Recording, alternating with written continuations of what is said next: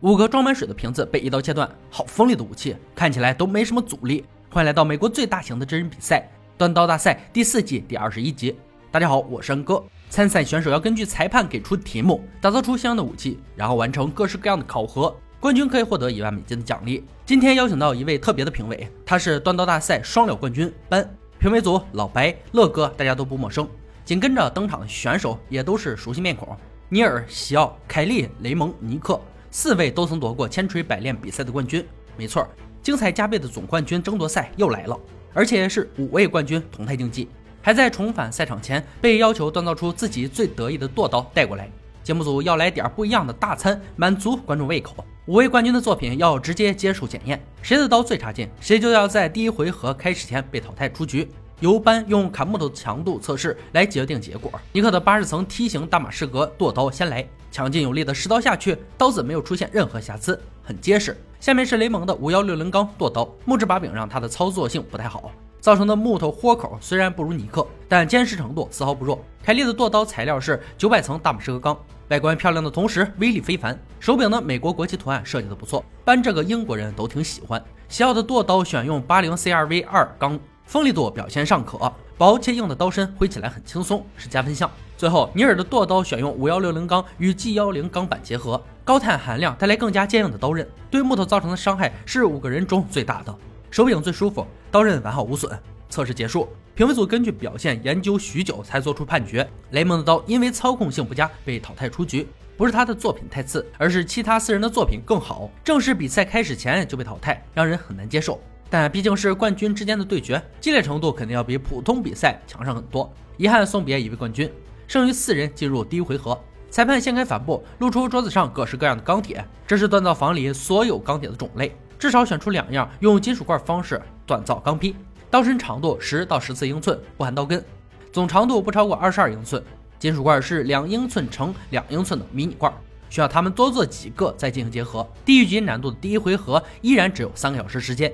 甚至连十分钟设计都给省了。计时开始，尼克拿到金属块，在里面涂上修正液进行焊接隔离。让老白有点担心的是，他用锻铁炉加热的做法很可能会烧掉一部分修正液。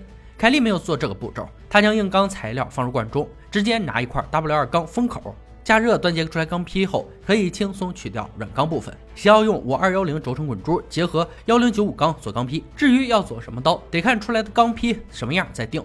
尼尔并不熟悉金属罐锻造法，所以第一个罐子就没焊接好，这会非常影响他的进度，得加把劲儿了。一小时过去，尼克遇到了麻烦，老贝担心的事情发生了，一部分修正液被烧掉，导致钢坯与金属罐粘到了一起，一面轻松剥下，另一面剥不下来。反正没用修正液的凯利轻轻松松便敲掉了金属罐外壳。断刀就像下棋，第一步会影响接下来所有的步骤，但要说最坎坷的还得是尼尔，他没法将自己的三块钢坯断接在一起。西奥见状，赶紧上前帮忙，告诉他该怎样做才能完成焊接。一位优秀的刀匠从来不吝啬自己的技艺，更何况是冠军西奥呢？时间很快又过去一个多小时，尼尔放弃手中失败的钢坯，拿起金属罐重新开始。裁判看着仅剩三十五分钟倒计时，一头冷汗。这位冠军能创造奇迹吗？速度最快的凯利正在进行热处理，淬火结果不怎么样，刀身非常软，必须将软钢磨干净后做二次处理。尼克淬火之后，评委组突然注意到。尼尔的钢坯已经开始塑形了。如果他只用一个罐子就做出合格刀具，说明钢材损耗率无限接近于零。那这不是奇迹是什么？西奥的首次淬火与凯利的二次淬火同时进行，尼尔呐喊着紧随其后。十秒倒计时适时响起，第一回合结束。西奥做的还是比赛用的剁刀，就平衡而言，刀柄有些过小，需要改进。凯利的反曲弓剁刀焊接非常扎实，有点歪，但可以磨掉。尼克的剁刀有非常多的脱层。还有金属罐外壳没有处理干净导致的裂缝，结构上有很大的问题。最后是尼尔，他用了一个罐子和三十二分钟做出来的厨师刀，很粗糙，但也很结实，具备刀具特征且尺寸符合。班感叹道：“牛逼！”第一回合被淘汰的人选已经很明显了。尼克的刀子存在无法修复的结构问题，这对于一个冠军来说是非常不应该。技艺有待加强，依靠运气是无法一直取胜的。西奥、凯莉与尼尔进入第二回合。三小时制作刀柄，计时开始。三人中，凯莉的工作量最大，她必须磨掉大量没用的软钢。西奥也不轻松，他要焊上一块钢铁，增加刀根长度，还得保证足够牢固。甚至拿着刀想让评委试试手感，真有你的！一个多小时过去，冠军们完成研磨工作，开始制作刀柄。评委组可不想看到他们随便装上把手交差。三位都选择了两片式包裹刀根的做法，毫无疑问，这种刀柄的稳定性是值得认可的。这一步对他们来说没什么难度。尼尔趁最后十分钟做了个沁酸，完成工作，准备开始接受检验。首先由班砍冰块的方式进行强度测试。尼尔的厨师刀先来，连续有力的六次劈砍，冰块的一半被完全破坏，刀刃完好，刀柄稍宽，整体来说不错。小奥的剁刀表现更棒，六刀下去，整个冰块都要没了，刀刃有些破损，但影响不大。最后是凯利女将的反曲弓剁刀，威力上与尼尔相差无几，但刀刃上出现断层造成的裂痕。接下来是老白的锋利度测试，他要切过五个装满水的瓶子，也就是开始时我们看到那一幕。尼尔的刀挥过，斩断三个水瓶，西奥则是尽数斩断，凯利持中切断四个。两轮测试结束，第二回合的结果随之出炉。第三个离开断工坊的冠军是凯利，他刀刃上的断层裂痕无法忽视，是他落败的主要原因。尼尔与西奥两位冠军再次进入第三回合。说来有趣，尼尔正是在西奥的帮助下度过难关。略带续集性的总冠军决赛开始了。这一次的神秘武器，相信大家也不会失望。来自古老的东方国度中国，有着两千五百多年历史的武器界绅士——太极剑，是目前仍在使用中最常见的古代武器之一。双刃直剑，既轻又快，配合太极剑法，更是威力倍增。两位冠军要做的是复刻这把武器的可使用版本。要求有异形护手和源头，五天时间回家锻造，计时开始。锻造这么长的剑不是件易事，尤其它还是总冠军级别的武器，西奥与尼尔的压力可见一斑。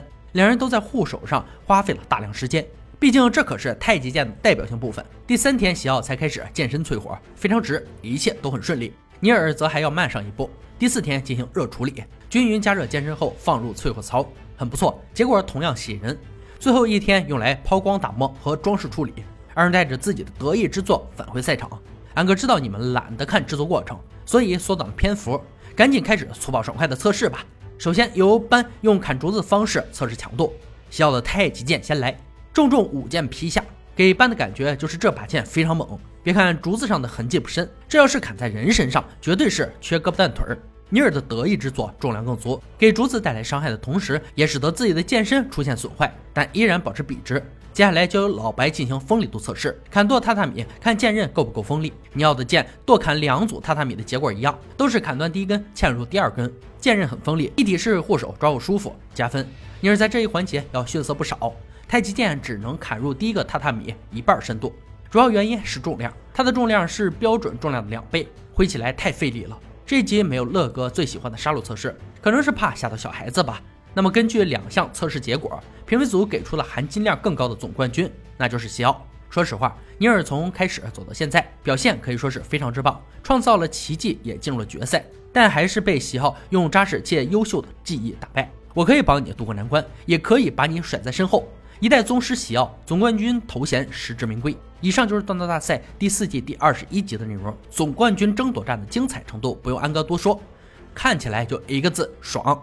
至于本集的神秘武器太极剑，想必大家也都耳熟能详，属于太极门派中的一种器械，是在太极拳基础上创编而成，配合太极剑法使用的，刚柔并济，攻守得宜，剑法清楚，剑身协调，在中国古代有各种传奇故事。要说起来，可能有个几天几夜也说不完。安哥就简单聊一下太极剑的现代风格。中国太极拳剑竞赛规则如下：直臂反手持剑的姿势为准，剑尖不得低于本人耳上端，剑应为钢制，并带短剑穗儿，重量不包括剑穗儿。男子不得轻于零点六千克，女子不得轻于零点五千克，儿童重量不限。